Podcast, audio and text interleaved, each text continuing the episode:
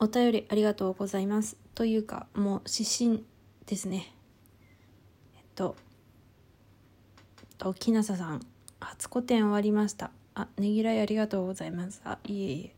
私はもともとは二次創作 BL 漫画を描いていて、あ、そうなんですか。最近絵本に転校したものです。ゆかりさんの本の早朝についての配信も聞きました。私もたまには豪華な早朝の本も作りたいです。お、特殊紙とか使って個展開催のために大金使ってしまったのでしばらく無理ですが、お互いに本作り頑張りましょうね。おお、木下さん。すごくやりとりになっている木下さん。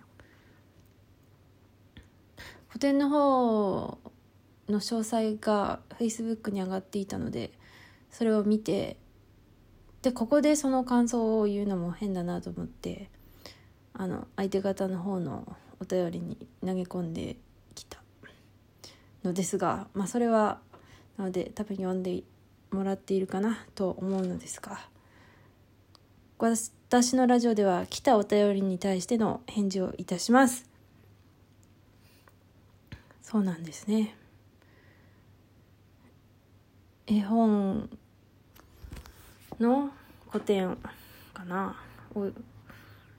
いや見たんだけどね。見たんだけどこう昆虫の絵とかこうその人の絵とかがあってそれが絵本の一部なのかそのためのものなのかまでは私は把握しないという意味でね。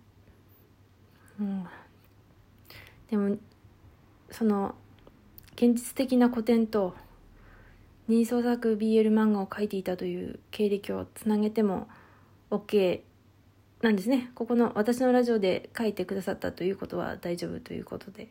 というかすいません。本当に今眠いのに返信をしている。でも、さすがに今日は返そうと思っていたので、申し訳ない。眠いまま喋ってて申し訳ないんですけど。本の早朝。本の早朝。何またしゃ、何？本当にね、自分が喋ったことをどこまで喋ったかなとか、何喋ったかなとか、やばい。今日のラジオもグダグダしてる。もう全然わかんないんですけど、秋なささんもね、豪華な早朝の本も作りたいと。それはやっぱ二次創作 BL 漫画の方なのかなそれとも、その、絵本関係の方なのかな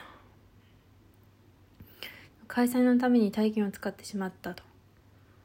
それがその施設利用料とかでかかるのかその画材とかなのかわからないから私は質問を投げ込んだんですけどあまあその返信が来るかどうかは分かんないまま投げ込んだんですけどどうなんですかね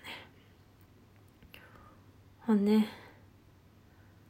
本で一個の世界観を作れますかね本当に眠くて、ね、申し訳ないね。こんな時に喋るなって感じなんだけど、もうこれ以上遅れたくなかったんですいません。今返信しています。